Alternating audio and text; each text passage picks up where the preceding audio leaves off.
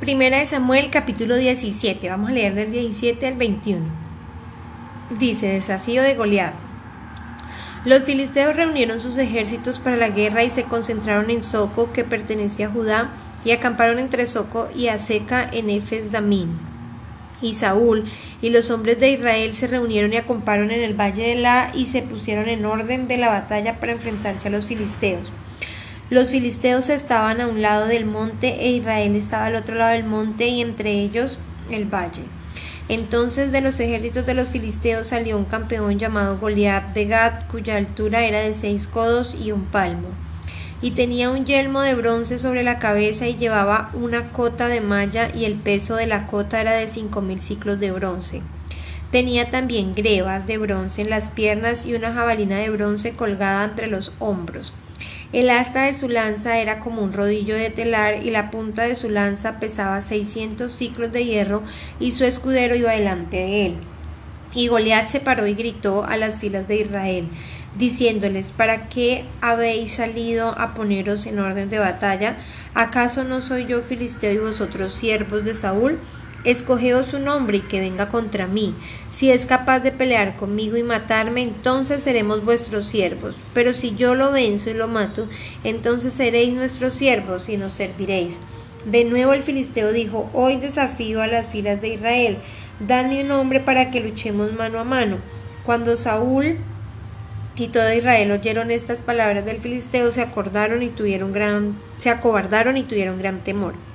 David era hijo del Efratio de Belén de Judá, llamado Isaí, y éste tenía ocho hijos. Isaí en los días de Saúl era ya viejo, avanzado en años entre los hombres.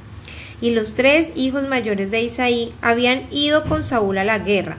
Los hombres de los tres hijos fueron a la guerra eran Eliab, el primogénito de Abinadab, el segundo y Sama, el tercero. David era el menor. Los tres mayores siguieron pues a Saúl, pero David iba y venía de donde estaba Saúl a Belén para apacentar el rebaño de su padre. Durante cuarenta días el filisteo vino mañana y tarde presentándose en desafío, y dijo Isaías su hijo David, Lleva ahora a tus hermanos un efa de grano tostado y estos diez panes, y corre al campamento donde están tus hermanos. Lleva también estos diez quesos al jefe de los mil y mira a ver cómo están tus hermanos y trae noticia de ellos. Pues Saúl y ellos y todos los hombres de Israel están en el valle de Ela, peleando contra los filisteos. Y se levantó David muy de mañana, dejó el rebaño con un guarda, y tomando las provisiones se fue como Isaí le había mandado. Llegó al perímetro del campamento cuando el ejército salió en orden de batalla lanzando el grito de guerra, e Israel y los filisteos se pusieron en orden de batalla ejército contra ejército. Entonces David dejó su carga al cuidado del guarda del bagaje y corrió a la línea del combate y entró a saludar a sus hermanos. Mientras hablaba con ellos, he aquí el campeón, el filisteo de Gad, llamado Goliat, subió de entre las filas de los filisteos y habló las mismas palabras y David las oyó. Cuando todos los hombres de Israel vieron al hombre, huyeron de él y tenían gran temor. Y los hombres de Israel decían, ¿habéis visto a ese hombre que sube? Ciertamente sube para desafiar a Israel. El rey colmará con grandes riquezas al que lo mate, le dará su hija y le hará libre en Israel a la casa de su padre. Entonces David habló a los que estaban junto a él diciendo, ¿qué harán por el hombre que mate a este filisteo y quite lo propio de Israel? ¿Quién es este filisteo incircunciso para desafiar a los escuadrones del Dios viviente? Y el pueblo respondió según la palabra, diciendo, así se hará al hombre que lo mate. Y Eliad, su hermano mayor, oyó cuando él hablaba con los hombres y se encendió la ira de Eliad contra David y dijo, ¿para qué has descendido acá? ¿Con quién has dejado aquellas pocas ovejas en el desierto? Yo conozco tu soberbia y la maldad de tu corazón, que has descendido para ver la batalla. Pero David respondió, ¿qué he hecho yo? Ahora no fue solo una pregunta. Entonces se apartó de su lado hacia el otro y preguntó lo mismo y el pueblo respondió lo mismo que antes. Cuando se supieron las palabras que David había hablado, se lo dijeron a Saúl y él lo hizo venir. Y dijo David a Saúl, no se desaliente el corazón de nadie a causa de él, tu siervo irá y peleará con el filisteo. Entonces Saúl dijo a David, tú no puedes ir contra este filisteo a pelear con él, porque tú eres un muchacho y él ha sido guerrero desde su juventud. Pero David respondió a Saúl, tu siervo apacentaba las ovejas de su padre y cuando un león o un oso venía y se llevaba un cordero del rebaño, yo salía tras él, lo atacaba y lo rescataba de su boca. Y cuando se levantaba contra mí, lo tomaba por la quijada, lo hería y lo mataba. Tu siervo ha matado tanto al león como al oso, y este filisteo incircunciso será como uno de ellos, porque ha desafiado a los escuadrones del Dios viviente. Y David añadió, El Señor, que me ha librado de las garras del león y de las garras del oso, me librará de la mano de este filisteo. Y Saúl dijo a David, Ve, y el Señor sea contigo. Saúl vistió a David con ropas militares, le puso un yelmo de bronce en la cabeza y lo cubrió con armadura. David se ciñó la espada sobre sus ropas militares y trató de caminar, pues no se las había probado antes. Entonces David dijo a Saúl, no puedo caminar con esto, pues no tengo experiencia con ellas. David se las quitó.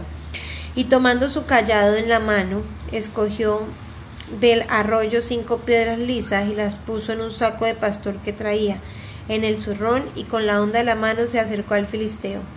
El filisteo vino y se fue acercando a David con su escudero delante de él. Cuando el filisteo miró y vio a David, lo tuvo en poco, porque era muchacho, rubio y bien parecido. Y el filisteo dijo a David, ¿acaso soy un perro que vienes contra mí con palos? El filisteo maldijo a David por sus dioses. También dijo el filisteo a David, ven a mí y daré tu carne a las aves del cielo y las fieras del campo.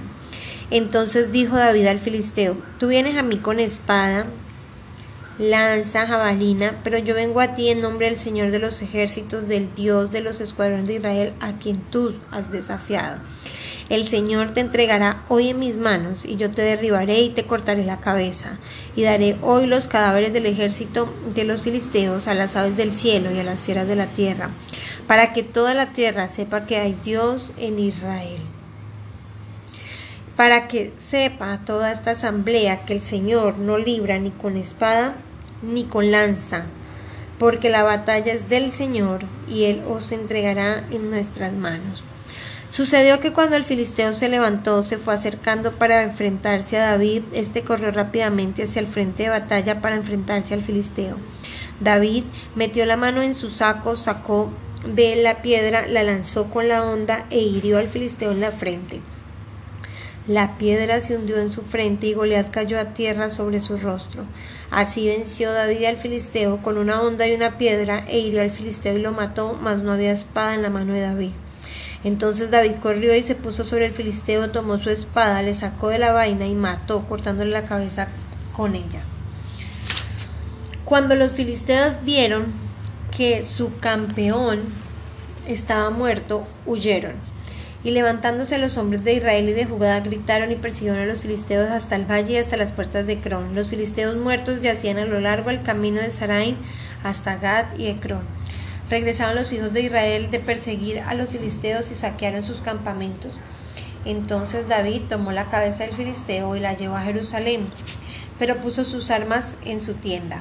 Cuando Saúl vio a David salir contra el filisteo, dijo a Abner, el comandante del ejército, Abner, ¿de quién es hijo este joven? Abner dijo, por tu vida, oh rey, no sé. Y el rey dijo, pregunta de quién es hijo este joven.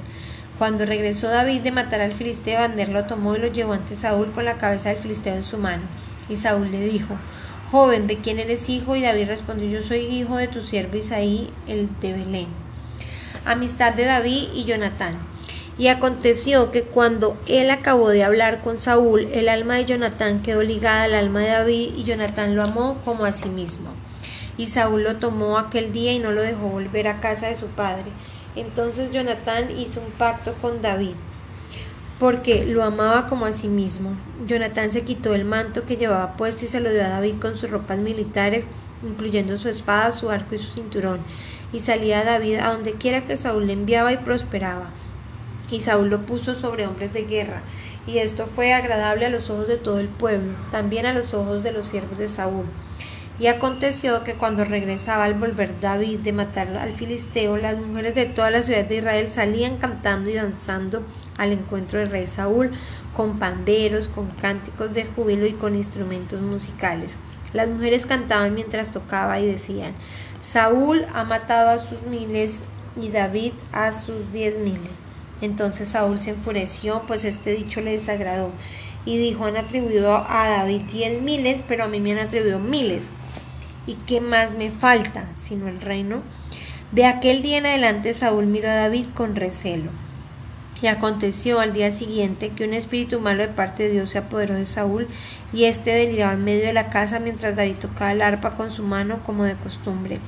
Saúl tenía la lanza en la mano y arrojó Saúl la lanza, pues se dijo, clavaré a David en la pared. Pero David lo evadió dos veces. Mas Saúl temía a David, porque el Señor estaba con él y se había apartado de Saúl. Por tanto, Saúl lo alejó de su presencia, nombrándole jefe de mil hombres y salía y entraba frente de la tropa, y David prosperaba en todos sus caminos, pues el Señor estaba con él. Cuando Saúl vio que él prosperaba mucho, le tuvo terror. Pero todo Israel y Judá amaba a David, porque él salía y entraba delante de ellos. Entonces Saúl dijo a David, He aquí Merad, mi hija mayor, te la daré por mujer, como tal que seas hombre valiente y pelee las batallas del Señor. Porque Saúl se decía, no será mi mano contra él, sino que sea contra él la mano de los filisteos. Pero David respondió a Saúl, ¿quién soy yo o qué es mi vida o quién es la familia de mi padre Israel para que yo sea yerno del rey? Y aconteció que llegado el tiempo en Merad, en que Merad, hija de Saúl, debía ser dada a David, esta fue dada por mujer a Adriel el Meloadita y Mical, otra hija de Saúl, amaba a David. Cuando se lo informaron a Saúl, el asunto le agradó. Y Saúl dijo, se la daré para que la sirva como lazo y para que la mano de los filisteos entre contra él. Saúl pues dijo a David por segunda vez, serás mi yerno hoy. Entonces Saúl ordenó a sus siervos hablar en secreto a David diciendo, He aquí el rey se deleita en ti y en todos los siervos que te aman, ahora pues sé yerno el rey. Y los siervos de Saúl hablaron estas palabras a Dios de David, pero David dijo, ¿os parece poca cosa llegar a ser yerno del rey siendo yo un hombre pobre y de poca estima? Y los siervos de Saúl le informaron conforme a estas palabras que había hablado. Entonces Saúl dijo, así diréis a David, el rey no desea dote alguna, sino siempre puso de los filisteos para tomar venganza al enemigo del rey. Pero Saúl pensaba hacer caer a David por mano de los filisteos. Cuando sus siervos contaron a David estas palabras, agradó a David llegar a ser yerno del rey y antes que el plazo se cumpliera, se levantó David y se fue con sus hombres y mató a doscientos hombres de entre los filisteos. Entonces David trajo sus prepucios y se los dio al rey, a fin de ser el yerno del rey, y Saúl le dio a su hija Milcal por mujer. Cuando Saúl vio y comprendió que el Señor estaba con David y que Milca, hija de Saúl, lo amaba, temió Saúl aún más a David y Saúl siempre fue enemigo de David. Y salían los jefes de los filisteos a campaña y sucedía que cada vez que salían David se comportaba con más sabiduría que todos los siervos de Saúl, por lo cual su nombre era muy estimado. Primera Samuel capítulo 19. Jonatán intercede por David. Saúl dijo a su hijo Jonatán y a todos sus siervos que dieran muerte a David, pero Jonatán dijo a Saúl, apreciaba grandemente a David y avisó Jonatán a David diciendo, Saúl mi padre procura matarte. Ahora pues te ruego que estés alerta por la mañana y permanezcas en un lugar secreto y te escondas. Yo saldré y me pondré al lado de mi padre en el campo donde tú te encuentres y hablaré con mi padre de ti. Si descubro algo, te avisaré. Entonces Jonatán habló bien a David, de David a Saúl, su padre, y le dijo, no peque el rey contra David su siervo, puesto que él no ha pecado contra ti, puesto que sus hechos han sido de mucho beneficio para ti, porque puso su vida en peligro e hirió al filisteo. Y el Señor trajo una gran liberación a todo Israel, tú lo viste y te regocijaste. ¿Por qué pues pecarás contra sangre inocente dando muerte a David sin causa? Y escuchó la voz de escuchó Saúl la voz de Jonatán y juró, vive el Señor que no morirá. Entonces Jonatán llamó a David y le comunicó todas estas palabras y Jonatán llevó a David ante Saúl y estuvo en su presencia como antes. Cuando hubo guerra de nuevo, David salió y peleó contra los filisteos y los derrotó con gran matanza y hollaron delante de él. Y vino un espíritu malo de parte del Señor sobre Saúl y estaba sentado en su casa con su lanza en su mano mientras David tocaba el arpa Y trató Saúl de clavar a David en la pared con la lanza, pero este se escurrió la presencia de Saúl y su lanza se clavó en la pared. David huyó y escapó aquella noche. Saúl envió mensajeros a la casa de David para vigilarle a fin de matarlo por la mañana. Pero Milca, mujer de David, le avisó diciendo, si no te pones a salvo tu vida esta noche, mañana te dará muerte. Milca descolgó a David por la ventana y él salió y huyó y escapó. Y tomó Milca el ídolo doméstico y lo puso en la cama, puso su cabeza a una almohada de pelo de cabra y lo cubrió con ropa. Cuando Saúl envió mensajeros para llevarse a David, ella dijo está enfermo. Entonces Saúl envió mensajeros a ver a David diciendo traédmelo en la cama para que yo lo mate. Cuando los mensajeros entraron, y aquí el ídolo doméstico estaba sobre la cama con la almohada de pelo de cabra de cabecera. Y Saúl dijo a Milcal, ¿por qué me has engañado de esta manera y has dejado ir a mi enemigo? De modo que ha escapado. Y Milcal dijo a Saúl, él me dijo, déjame ir porque si no te mato. Huyó pues David y escapó y fue donde estaba Samuel en Rama le contó todo lo que Saúl le había hecho, y él y Samuel fueron y se quedaron en Nayot. Y se le informó a Saúl diciendo, he aquí David está en Nayot en Rama. Saúl envió mensajeros para llevarse a David, pero cuando vinieron al grupo de los profetas profetizando y a Samuel de pie persiguiéndolos, el Espíritu de Dios vino sobre los mensajeros de Saúl y ellos también profetizaron. Cuando se lo dijeron a Saúl, envió otros mensajeros y también ellos profetizaron. Y por tercera vez Saúl envió mensajeros y ellos también profetizaron. Entonces él mismo fue a Rama y llegó hasta el pozo grande de esa en Secú y preguntó diciendo, ¿dónde están Samuel y David? Y alguien dijo, he aquí están en Nayod, en Rama. Y él prosiguió hasta Nayod en Rama y vino también el Espíritu de Dios sobre él e iba profetizando continuamente hasta llegar a Nayod en Rama. Se quitó además la ropa, también profetizó delante de Samuel y estuvo echado desnudo todo aquel día y toda noche, por lo que suele decirse también está Saúl entre los profetas. Jonatán ayuda a David. Capítulo 20 de Primera de Samuel. Entonces David huyó de Nayot en Rama, vino ante Jonatán y dijo, ¿qué he hecho yo? ¿Cuál es mi maldad? ¿Cuál es mi pecado contra tu padre para que busque mi vida? Y él respondió, de ninguna manera no morirás, he aquí mi padre no hace ninguna cosa grande o pequeña sin revelármela. ¿Por qué pues me ha de ocultar esto mi padre? No será así. Pero David volvió a jurar diciendo, tu padre sabe bien que ha hallado gracia ante tus ojos y ha dicho, que no lo sepa Jonatán para que no se entristezca, pero ciertamente vive el Señor y vive tu alma, que apenas hay un paso entre mí y la muerte. Entonces Jonatán dijo a David, lo que digas haré por ti. Y David respondió a Jonatán, he aquí, mañana es luna nueva, y debo sentarme a comer con el rey. Pero déjame ir para que me esconda en el campo hasta atardecer del tercer día. Si tu padre me echa de menos, entonces di, David me rogó mucho que le dejara ir a toda prisa a Belén a su ciudad, porque allá se celebra el sacrificio anual para toda la familia. Si él dice está bien, tu siervo estará seguro, pero si se enoja, sabrás que ha decidido hacerme el mal. Trata entonces con misericordia a tu siervo, ya que has hecho entrar a tu siervo en un pacto del Señor contigo. Pero hay maldad en mí, mátame tú, pues ¿por qué llevarme a tu padre? Respondió Jonatán, nunca tal te suceda, porque si yo me entero que mi padre ha decidido que el mal caiga sobre ti, ¿no te lo avisaría yo? David respondió a Jonatán, ¿quién me avisará si tu padre te responde ásperamente? Y Jonatán dijo, ven, salgamos al campo, y ambos salieron al campo. Entonces Jonatán dijo a David, el Señor Dios de Israel sea testigo, cuando yo haya hablado con mi padre, como a esta hora de la mañana, o el tercer día, aquí hay buen ánimo para con David, que no habré de enviar a ti para hacértelo saber. Si mi padre quiere hacerte mal, que así haga el Señor a Jonatán y aún le añada, si no te lo haga saber y te envío para que vayas en paz y que el Señor sea contigo como ha sido con mi padre. Y si todavía vivo, ¿no me mostrarás la misericordia del Señor para que no muera? No quitarás tu misericordia de mi casa para siempre, ni aun cuando el Señor haya quitado de la faz de la tierra a cada uno de los enemigos de David. Jonatán pues hizo un pacto con la casa de David diciendo, el Señor lo demande de la mano de los enemigos de David. Y Jonatán hizo jurar a David otra vez a causa de su amor por él, pues le amaba como a sí mismo.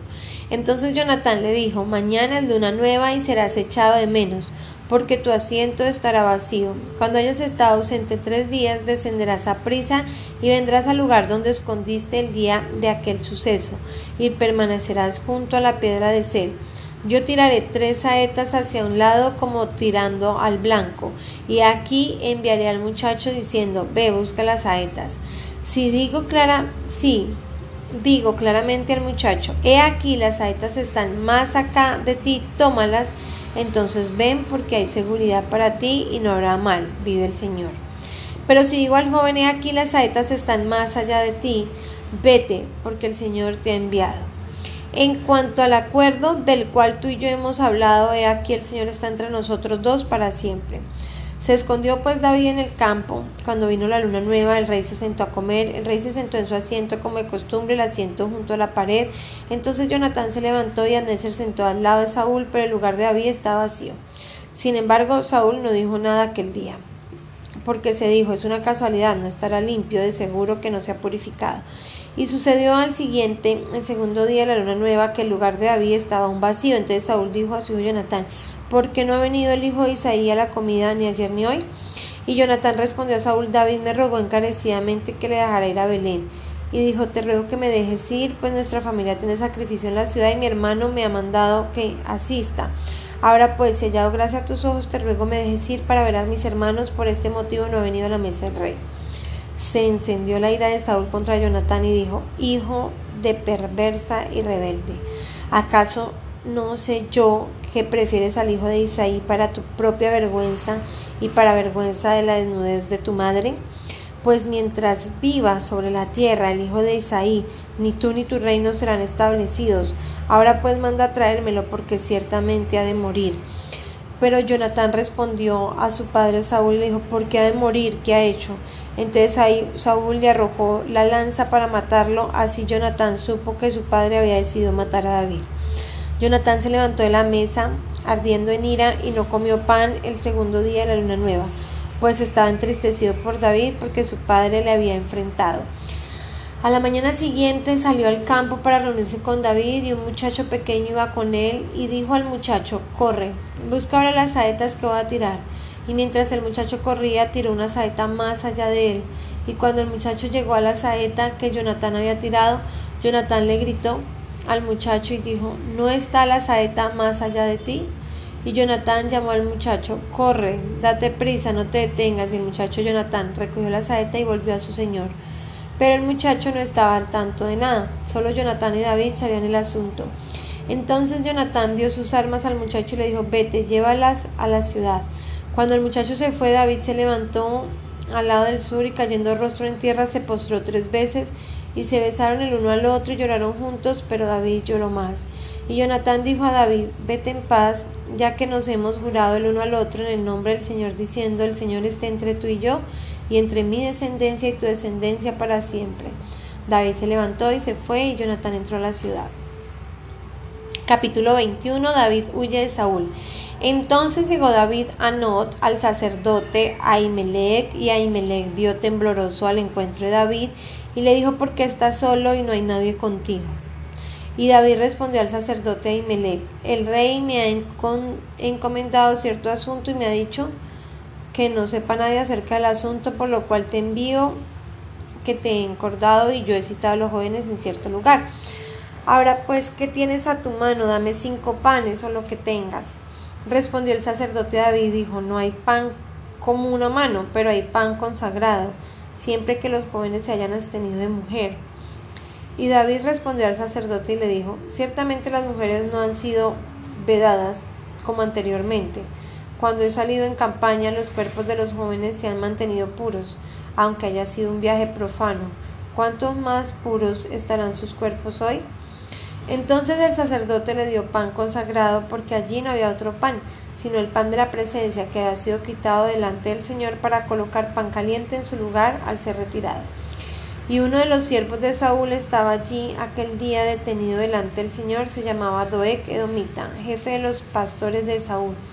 Y David dijo a Imelec, ¿no tienes aquí a mano una lanza, una espada, pues no traje ni espada ni armas conmigo, porque el asunto del rey era urgente. Entonces el sacerdote dijo, he aquí la espada de Goliat el filisteo a quien mataste en el valle de Ela. Está envuelta en un paño detrás del efod. Si quieres llevártela, tómala, porque aquí no hay otra sino esa. Y David dijo, como esa no hay otra, dámela. David se levantó y huyó aquel día de Saúl y fue a donde estaba Aquís, rey de Gad. Pero los siervos de Aquís le dijeron, ¿no es este David el rey de la tierra? ¿No cantaban de él en las danzas diciendo, Saúl mató a sus miles y David a sus diez miles? David tomó en serio estas palabras y temió grandemente aquí, rey de Gad, y se fingió clemente, demente ante sus ojos, y actuaba como loco en medio de ellos. Escribía garabatos en las puertas de la entrada y dejaba que su saliva le corriera por la barba. Entonces aquí dijo a sus siervos, He aquí veis el hombre portándose como loco, ¿por qué me lo traéis? ¿Acaso me hacen falta locos que me habéis traído a este para que me haga, para que haga de loco en mi presencia? ¿Vas a entrar este en mi casa? Vamos a leer el Evangelio de Juan, del verso capítulo 1, 29 en adelante y capítulo 2. El Evangelio de San Juan, capítulo 1, verso 29. Al día siguiente vio a Jesús que venía hacia él y dijo, He ahí el Cordero de Dios que quita el pecado del mundo. Este es aquel de quien yo dije, después de mí viene un hombre que es antes de mí porque era primero que yo, y yo no le conocía, pero para que él fuera manifestado a Israel, por esto yo vine bautizando en agua.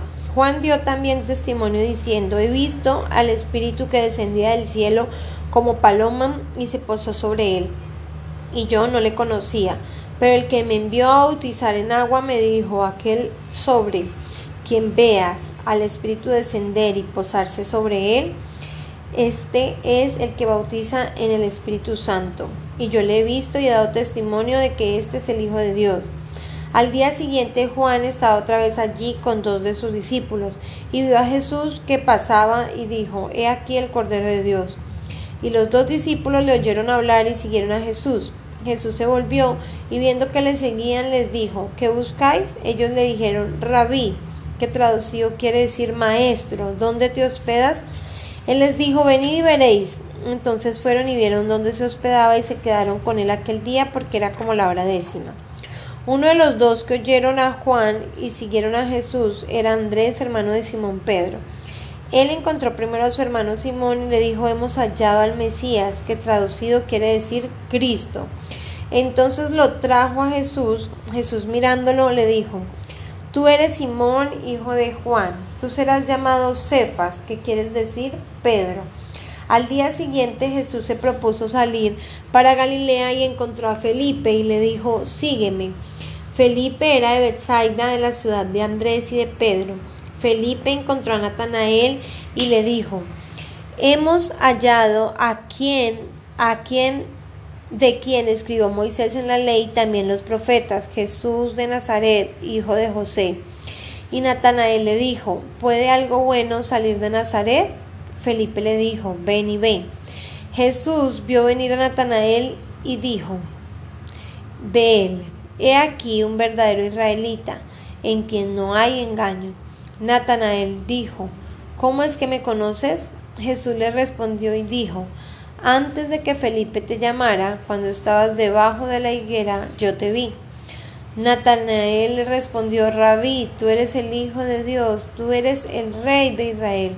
Respondió Jesús y dijo, porque te dije que te vi debajo de la higuera, ¿crees?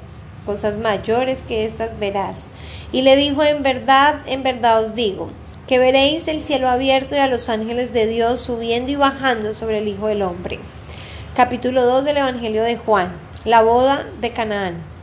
Al tercer día se celebró una boda en Canaán de Galilea y estaba allí la madre de Jesús y también Jesús fue invitado con sus discípulos a la boda. Cuando se acabó el vino, la madre de Jesús le dijo, no tienen vino. Y Jesús le dijo, mujer, ¿qué nos va a ti y a mí en esto? Todavía no ha llegado mi hora. Su madre dijo a los que servían, haced todo lo que él os diga. Y había allí seis tinajas de piedra puestas para ser usadas en el rito de la purificación de los judíos. En cada una cabían dos o tres cántaros. Jesús les dijo, llenad de agua las tinajas, y las llenaron hasta el borde. Entonces les dijo, sacad ahora un poco y llevadlo al maestresala, y se lo llevaron. Cuando el maestresala probó el agua convertida en vino, y como no sabía de dónde era, pero los que servían que habían sacado el agua lo sabían, el maestresala llamó al novio y le dijo, todo hombre sirve primero el vino bueno y cuando ya han tomado bastante entonces el inferior. Pero tú has guardado hasta ahora el vino bueno. Este principio de sus señales hizo Jesús en Caná de Galilea y manifestó su gloria y sus discípulos creyeron en él. Después de esto bajó a Capernaum él con su madre, sus hermanos y sus discípulos, pero allí no se quedaron muchos días. La Pascua de los judíos estaba cerca y Jesús subió a Jerusalén y encontró en el templo a los que vendían bueyes, ovejas y palomas y a los que cambiaban el dinero allí sentados y haciendo un azote de cuerdas, echó a todos fuera del templo. Con las ovejas y los bueyes desparramó las monedas de los cambistas y volcó las mesas y dijo a los que vendían palomas, Quitad esto de aquí, no hagáis de la casa de mi padre una casa de comercio. Sus discípulos se acordaron de que estaba escrito, el cielo por tu casa me consumirá, el celo por tu casa me consumirá. Entonces los judíos respondieron y le dijeron, ya que haces estas cosas, ¿qué señal nos muestras? Jesús respondió y les dijo, destruid este templo y en tres días lo levantaré. Entonces los judíos dijeron, en cuarenta y seis años fue edificado este templo, y tú lo levantarás en tres días. Pero él hablaba del templo de su cuerpo. Por eso cuando resucitó de los muertos, sus discípulos se acordaron de que había dicho esto y creyeron en la escritura y en la palabra que Jesús había hablado. Cuando estaba en Jerusalén durante la fiesta de la Pascua, muchos creyeron en su nombre al ver las señales que hacía. Pero Jesús por su parte no se confiaba en ellos porque conocía a todos y no tenía necesidad de que nadie le diera testimonio del hombre, pues él sabía lo que había en el hombre.